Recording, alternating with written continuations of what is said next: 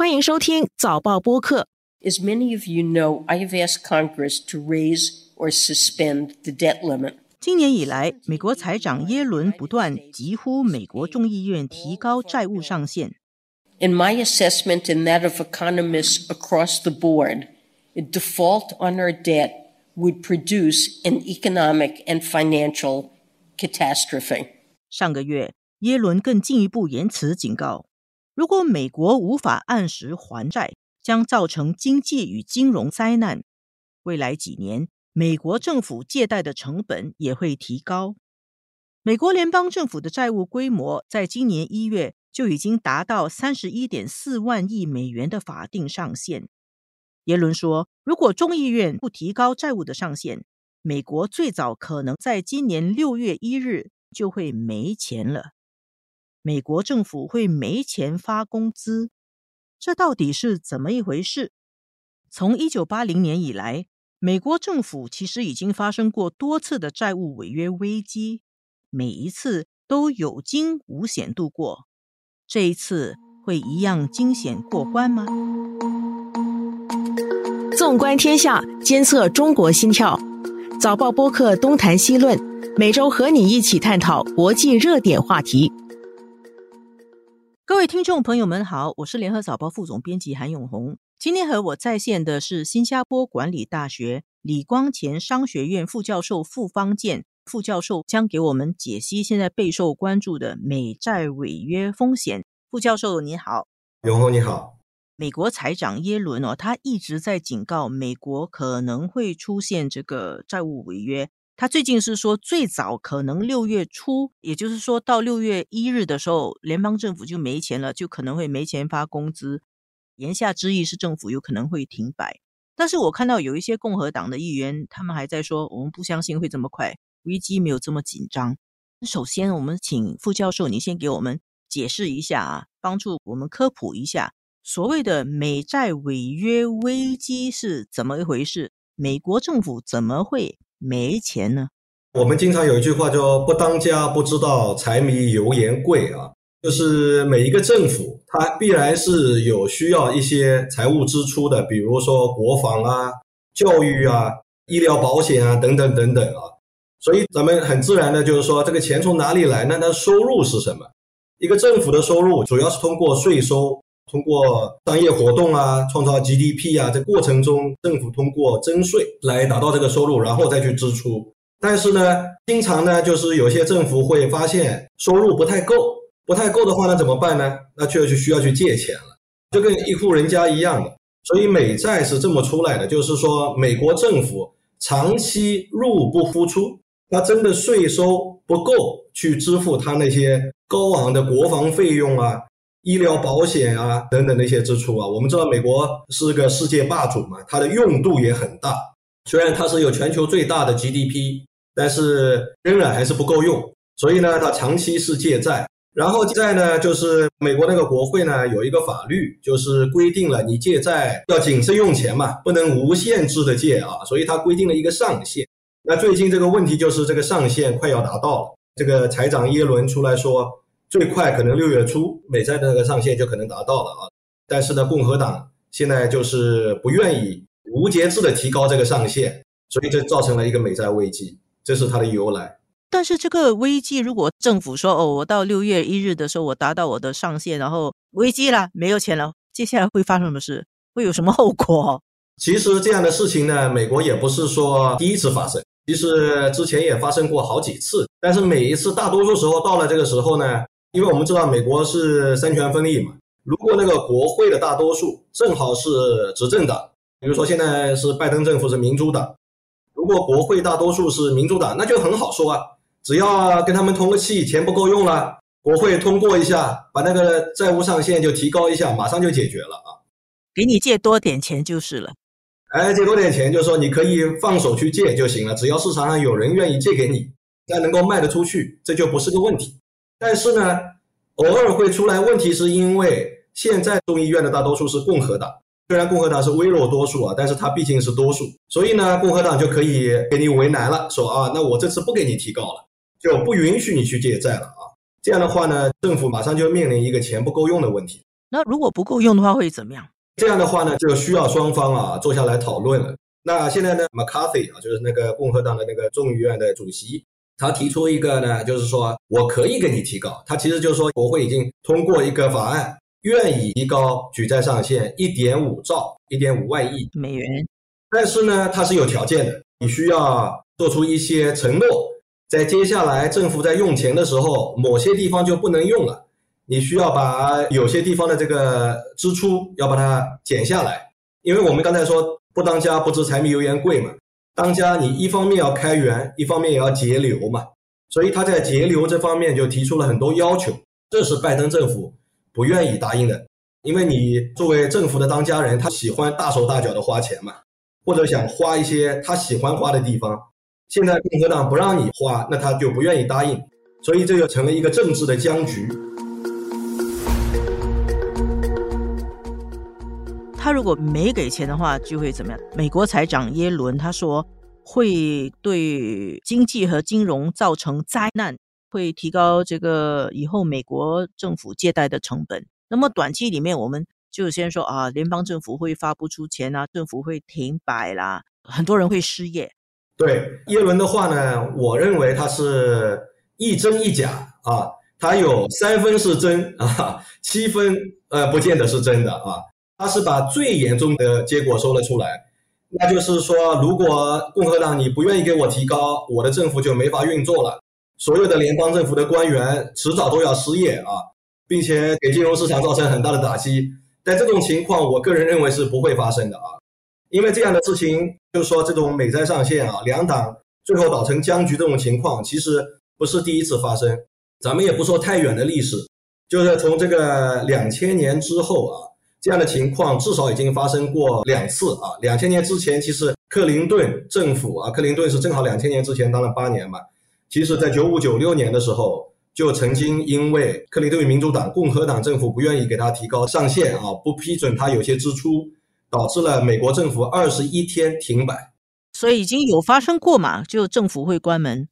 对，然后最近的两次是奥巴马政府的时候，二零一三年啊。也曾经有十六天，美国政府相当于关门了。最近的一次是一八一九年，还是个冬天啊，就是大雪纷飞的时候，很多联邦政府的人就被勒令不用来上班了，在家里待着，停了三十五天，那次是最长的，三十五天美国政府没有运作啊，在特朗普 Trump 政府的时候。您的意思就是说，有可能会发生美国联邦政府关门，短则几天，长则三十五天。但是不会造成全球金融跟经济的灾难，灾难不至于，但是确实会对金融市场造成一些震荡啊，比如说股票啊、债券啊这些市场确实会有一定程度的冲击，这点我觉得作为投资者的话是要当心一点的啊，但绝对不是像耶伦说的世界末日，因为即使在过去这几次美国政府停摆关门的过程中呢，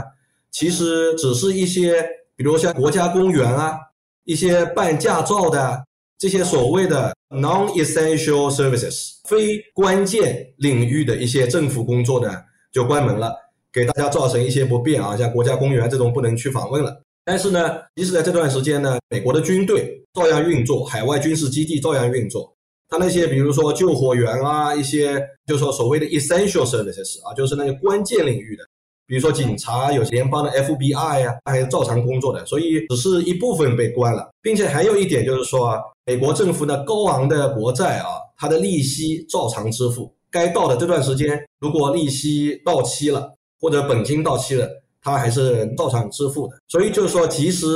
这样的情况发生啊，我觉得这次很有可能还会停摆一些日子，美国政府还是会关门的。我觉得有可能，因为这个是个两党政治斗争的一个焦点，所以呢，从目前看呢，美国民主共和两党的斗争呢是越来越激烈的。我还没有看到他们有缓和的迹象啊，就是互相给对方制造困难。真正的反对党，你说什么我都反对。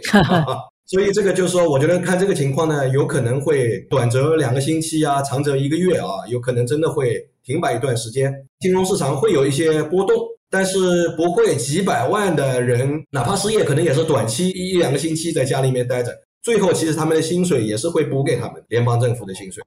我们再谈的深一点，您觉得他其实应该说是分两个层次吧，就是美国债券，您觉得是不会违约，但是是由于两党他们僵持不下，可能政府会有一个时间没有钱要停摆，有一些工资发不出去，而这可能性很高，大概会有两个星期甚至是一个月，有一些部门要停摆。是的，当然了，美国政府接下来再去卖国债的时候呢，这样的事情屡次的发生。对他信誉是有一些打击的，所以呢，他下次再去融资，就是说卖国债的时候，他要付的利息也会增高，就是这个会造成一些影响。大家实际上只是拿这个债务上限作为一个政治斗争的工具嘛？耶伦他一直在警告啊，会有灾难性的后果啦，那是啥意思呢？对，我觉得这就是两党斗争的中间的一个环节。商业领域就要叫什么漫天要价，落地还钱，在双方这个谈判过程中啊，之前。就是说，必须要制造一些筹码。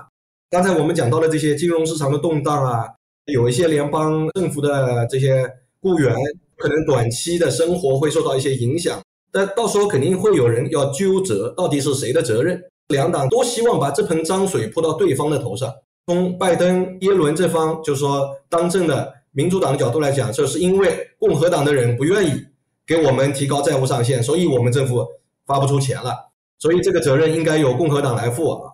当然，共和党麦卡锡站在他的角度就说：“哎，我已经愿意给你提高一点五万亿了，只是你这个花钱花的太凶了，你是不是应该节约一点呢？我提出一些要你节约的，你不愿意来答应，并不是说我不愿意提高债务上限。所以这样的话呢，这责任听起来好像又是拜登这一方的，所以这是他们互相博弈的。当然，耶伦这么说呢，就是说，你看这个后果是非常严重的，将来会怎么怎么怎么啊？那都是他们不愿意让我们借钱了。”所以我觉得这是两党这个谈判的互相的一种恫吓啊，就像我们这个课题说的，好像是一种胆小鬼游戏啊，都要把对方逼到极限，所谓的极限施压。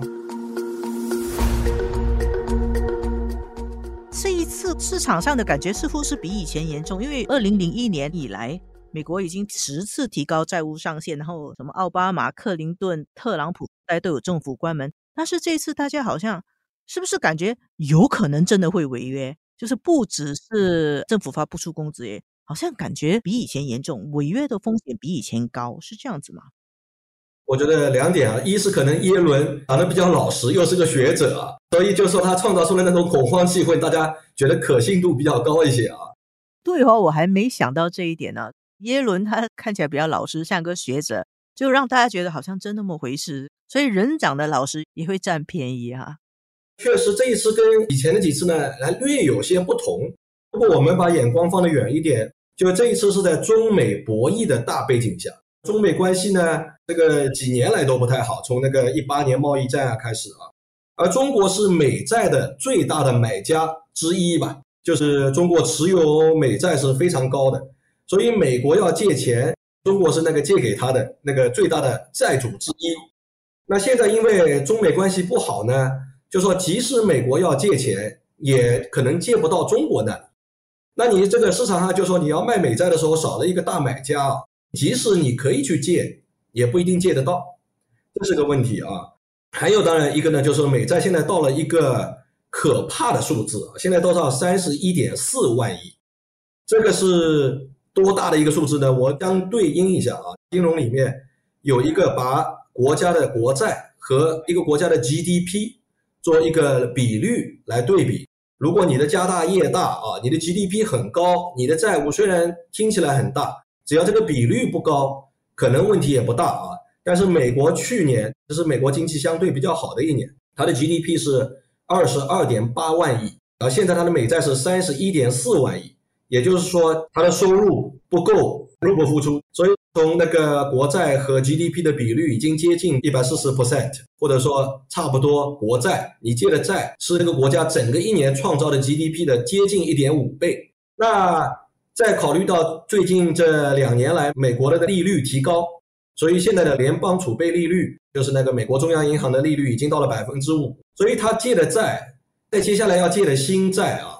他付的利息至少要五以上。所以呢，我们知道，你如果有这么大一个债务，你再加上这么高的利息，这个是现在这个情况比较特殊的啊。所以就是说，这个就要吃掉它八千多亿的利息啊，每年支付利息就要八千多亿。对，这个相当于美国的一年的军费支出。美国的军费也是我们知道它是一个霸主嘛，所以它全球有八百多个军事基地啊，都要出去花钱的，所以它的军费要吃掉八千多亿。现在这个逐年在提高啊，然后再加上它的利息支出也是要八千多亿，这两块就要吃掉它很大的一部分收入。再加上 GDP 啊，不是美国政府的收入，GDP 只是反映了美国整个经济的产出。美国政府收税，在特朗普政府的时候。特朗普是共和党，他是要减税，他把美国的联邦税率从百分之三十五降到了百分之二十一，这也差不多砍掉了近一半。那你从税收那部分的收入减少，所以你对这个借债的依赖又增加了，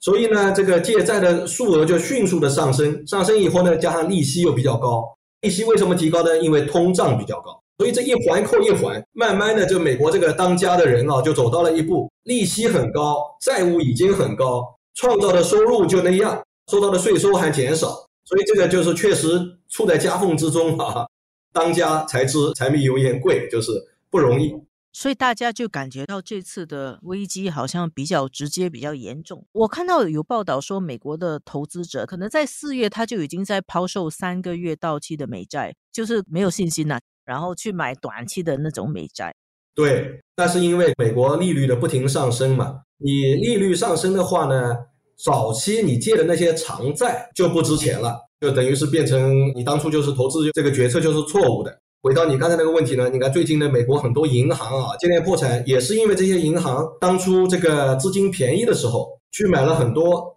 长债啊，尤其商业地产啊，一些美国的十年期的国债啊，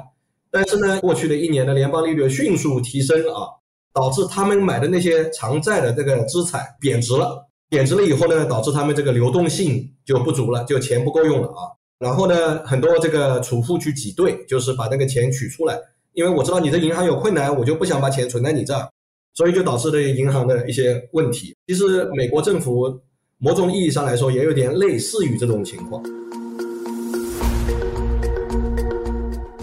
实际上，我们看起来是一个结构性问题嘛，就是你的债越来越多，利息越多，税收还得要减少，而且美国政府不断的在扩大它的开支，包括应对战争啊，要援助乌克兰。那么在这样情况底下，即使这一次两党玩胆小鬼游戏，两党政治博弈，最后的结果，他们还是会达成一个协议，提高这个债务上限。但是这是不是只是把问题扫到地毯底下，等到以后以更猛烈的形式爆发呢？对，因为又回到我们最初说的，其实这个是相当于美国共和民主两党长期这个博弈的最近的一个焦点，他们就在这个地方要撞车，要撞一下啊。但是呢，我觉得可能到最后啊，胆小鬼游戏哈，最后可能会各让一步，一个往左撇一撇，一个往右撇一撇，两个车不见得会迎头撞上啊。但是呢，就像你说的，很可能是把这个问题留到下一次了，因为。现在这个美国的政治有一个词叫 polarization 啊，就是两极分化啊，民意也两极分化，两党的立场也走向两个极端，就是说很难合作，这就是一个他们应该合作却没法合作的点，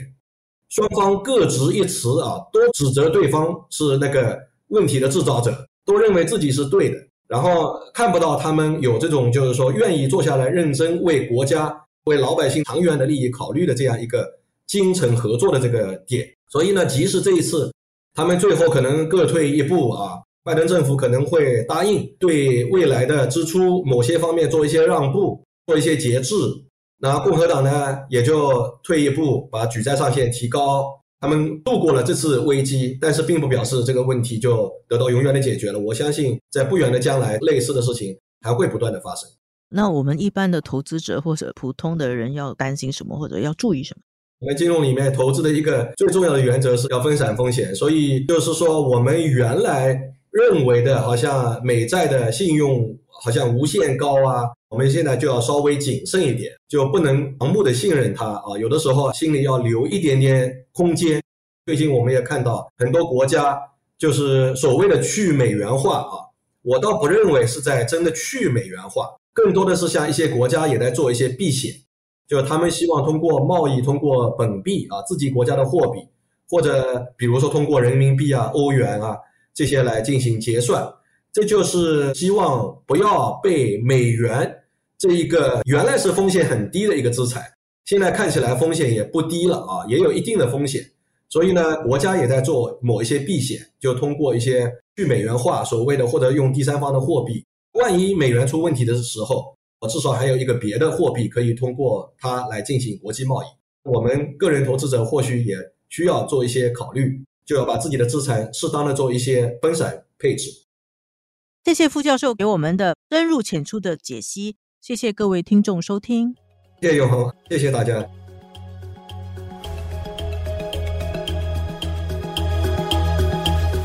这一期的东谈西论由我韩永红和黄子琛制作，助导李怡倩，剪辑王文义。东谈西论每逢星期二更新，新报业媒体联合早报制作的播客，可在早报的 SG 以及各大播客平台收听。欢迎你点赞分享。